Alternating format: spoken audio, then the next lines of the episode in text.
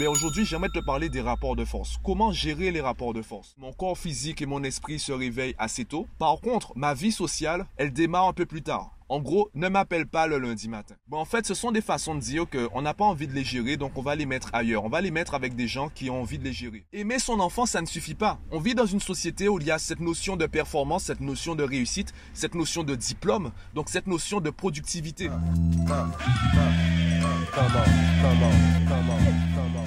Yo, aujourd'hui on est lundi, la semaine commence, la journée s'est passée, que tu le veuilles ou non, peu importe comment tu l'as, tu l'as jugé, qu'elle soit bonne ou mauvaise, la journée s'est passée. Et aujourd'hui, plusieurs événements se sont déroulés dans ma journée, des événements que je trouve, euh, ben, je trouve intéressant d'en parler.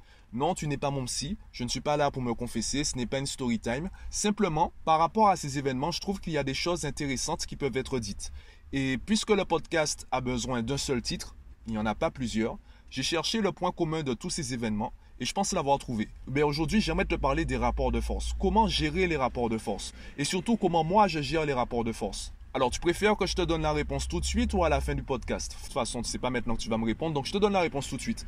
Ma façon de gérer les rapports de force, c'est de ne pas gérer les rapports de force. À partir du moment où tu essayes d'établir un rapport de force avec moi, eh bien moi je sors du jeu.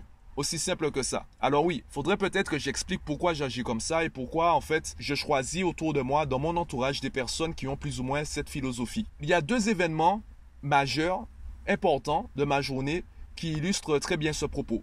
Premier élément.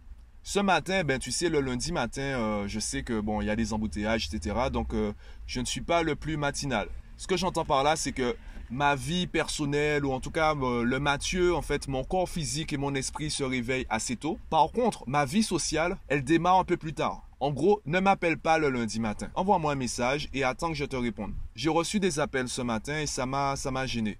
Ça m'a gêné parce que euh, on voulait m'engager dans des choses, on me disait des choses, tu vois. J'ai, eu un appel, euh, par exemple, c'est une dame avec qui j'ai déjà eu plusieurs échanges et c'est une dame qui essaie de m'imposer sa façon de faire. Moi, quand je te propose quelque chose, je fais en sorte que ce soit gagnant-gagnant. Que tu puisses gagner quelque chose et que moi aussi je puisse gagner quelque chose. Donc si tu viens négocier, tu viens négocier sur quelle base? À la limite, propose-moi une meilleure solution une meilleure solution, ça veut dire que c'est toujours gagnant-gagnant. Par contre, si tu négocies et tu essaies d'avoir plus que moi, ça veut dire que tu seras beaucoup plus gagnante en tant que personne que moi.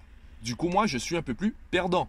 Donc si moi je suis perdant, comment tu veux que je puisse entretenir la relation, la discussion avec toi? Et cette personne, en fait, pour, euh, pour faire simple, à chaque fois je lui dis de m'appeler suffisamment tôt, je puisse m'organiser de mon côté. Cette personne m'appelle le jour même pour qu'on puisse prendre rendez-vous. Eh bien, à chaque fois, je suis obligé de lui dire, ben non, je ne suis pas disponible. Même si je suis disponible, je lui dis, je ne suis pas disponible. Si je lui dis, je suis disponible, on peut se rencontrer euh, dans une heure, ben moi, ça m'oblige déjà à revoir ma journée rapidement, à me dépêcher, et euh, ça me stresse, ça me met dans une autre énergie, une énergie que je ne veux pas avoir, juste pour un rendez-vous qui aurait pu être planifié plus tôt. Donc pourquoi ce serait à moi de fournir des efforts supplémentaires alors que à la base, on a défini ensemble une solution qui est gagnante pour tout le monde? Donc tu vois ce rapport de force là, j'aime pas. Et cet après-midi, donc là c'est pas moi qui ai vécu le rapport de force, cet après-midi, j'ai rencontré un élève un enfant que, ben, que je vais suivre pour le mois d'août, hein, pour mon stage de mois d'août. Dès l'entretien téléphonique avec la mère, je me suis dit oui, il faut que, il faut que j'accepte de, de les rencontrer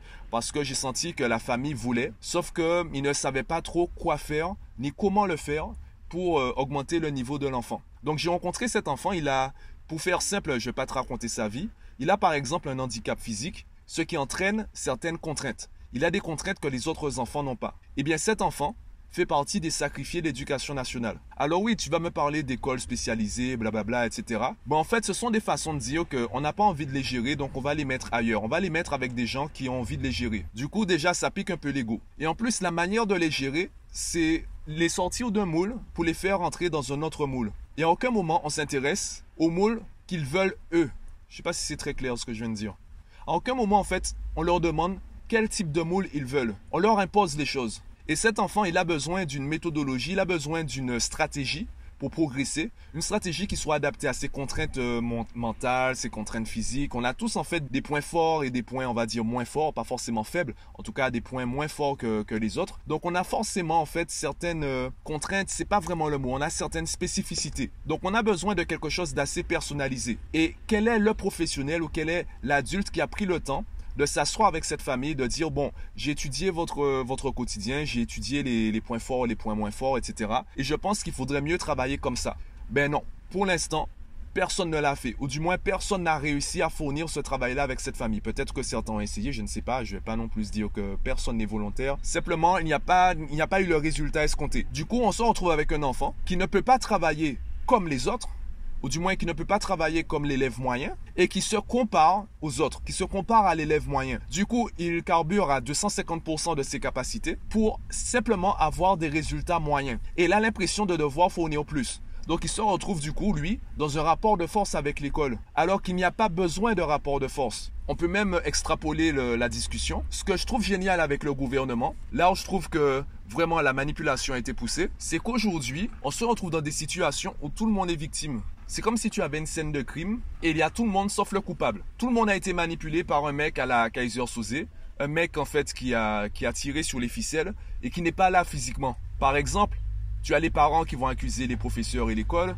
et les professeurs vont accuser euh, certains parents, ils vont accuser le manque de moyens, ils vont accuser le, gouvernement, sauf que le gouvernement, il n'est pas là. Quand on dit le gouvernement, c'est quelque chose de fictif, c'est quelque chose de flou. Entre celui qui prend la décision et celui qui doit appliquer la décision, il y a tellement de niveaux différents, tellement de personnes différentes qu'en fait, on ne sait pas qui est le coupable. On ne sait même pas qui a pris la décision. Donc, on ne sait même pas qui pointer du doigt. On se retrouve dans des situations où tout le monde est victime. Les professeurs sont victimes des classes surchargées. Je te le rappelle honnêtement, allez, tu peux le voir très rapidement. À partir de 10 élèves, ça devient compliqué. 12, 15 élèves, ça devient, ça devient vraiment compliqué. Suffit, tu prends un groupe de 10 jusqu'à 15 personnes, tu vas voir comment c'est compliqué d'enseigner aux 10 voire aux 15 personnes. Alors imagine des classes de 25 élèves, des classes de 30 élèves, de 33 élèves, ça devient très vite compliqué. Tu peux pas prendre le temps de personnaliser l'enseignement à chaque élève. Tu peux pas prendre le temps d'identifier le profil de chaque élève. Tu es obligé d'avoir un enseignement pour entre guillemets la masse. En face de cela, tu as des parents, on leur dit il n'y a pas de manuel pour être bon parent. Et surtout, tu n'as pas forcément d'échange, tu n'as pas forcément de, formation pour les parents. Aimer son enfant, ça ne suffit pas. On vit dans une société où il y a cette notion de performance, cette notion de réussite, cette notion de diplôme, donc cette notion de productivité. Est-ce que les parents sont formés pour accompagner leurs enfants pour qu'ils puissent gagner en productivité? La réponse est non es obligé d'aller chercher la formation toi-même. Et je te prends mon exemple, là je suis en train de réfléchir si euh, ça vaut le coup que je continue les vidéos, parce que je me rends compte que évidemment YouTube, c'est avant tout du divertissement. Par exemple, mes podcasts, je suis obligé de les faire de manière spontanée. Je suis obligé d'avoir un discours euh, parfois assez comique, de balancer des blagues, en fait, de faire en sorte que ce soit pas un podcast trop sérieux. Parce que tu ne vas pas passer ta journée au boulot, rentrer chez toi fatigué, pour écouter un gars que tu connais à peine t'expliquer la vie avec un ton sérieux. Mais non, mais non, si je commence à faire ça, tu vas pas m'écouter. À la limite, ceux qui m'apprécient ou mes amis vont, vont faire l'effort de m'écouter et les autres, mais non, ils vont dire, mais non, ce gars-là, euh, il est trop arrogant, il se prend pas pour de la merde, euh, j'ai pas vraiment envie d'écouter ça. Ou même si ils m'écoutent, ils vont se dire, ouais, c'est bien ce qu'il fait, ouais, il faut, il faut que les gens fassent comme lui. Dans les faits, le soir, quand ils vont rentrer chez eux, ils vont allumer leur télé sur Énergie 12 et vont regarder euh, les anges de la télé-réalité. Parce qu'après une journée de boulot, tu envie de te divertir, tu as envie de penser à autre chose. Donc tu as par exemple des choses qui se font, des choses qui se créent avec l'école pour les parents, sauf que les parents n'y vont pas. Pire, parfois c'est des trucs tellement mal organisés, tu as des rencontres en fait à 15 heures. À 15 heures, tu es obligé de gérer avec ton patron pour sortir plus tôt pour aller à la rencontre. Mais non, les parents, donc tu te retrouves en fait avec des gens qui ont tous une bonne volonté, qui ont tous une bonne intention, et tout le monde en fait se, se crie dessus tout le monde se mange, on instaure inconsciemment des rapports de force alors qu'on est tous victimes de la situation. C'est la raison pour laquelle en fait je refuse les rapports de force. Il y a des gens qui disent que la négociation c'est la base du commerce. Moi, je négocie pas. On va peut-être négocier sur la quantité, machin. On va voir en fait. Tu vas discuter avec moi pour savoir si mon produit ou mon service est vraiment adapté à ton besoin. Ou savoir comment adapter ce que je fais à ce que tu veux, à ce dont tu as besoin. Par contre, négocier le prix, non, ça je refuse. Je te dis que c'est 100 euros. Si tu veux pas payer 100 euros, ok, il n'y a pas de souci, je t'en veux pas. Zéro rancune.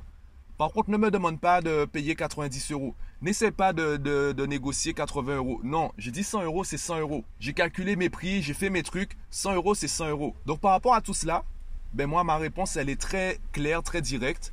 Je refuse les rapports de force. Moi, c'est soit on parle d'égal à égal, soit on a un rapport gagnant-gagnant, soit je me retire du jeu. Sans rancune, sans pression, non. Par contre, on va plus faire affaire ensemble. Il n'y aura plus de relation entre nous. C'est soit tout le monde gagne, soit on ne joue pas. Aussi simple que ça. Bon, ça c'est ma vision des choses. Dis-moi comment toi tu vois les choses. Est-ce que pour toi, ben, il faut absolument perdre dans la relation? Est-ce que pour toi, la base du commerce, c'est la négociation? Est-ce que pour toi, c'est normal de tout négocier, de négocier les prix, les tarifs, les, les services, etc. Oui, les prix et les tarifs, c'est la même chose, Mathieu. Dis-moi ce que tu en penses sous la plateforme de ton choix. Et moi, ben, je te dis à demain pour un nouvel épisode que j'espère sera un peu plus positif, un peu plus joyeux.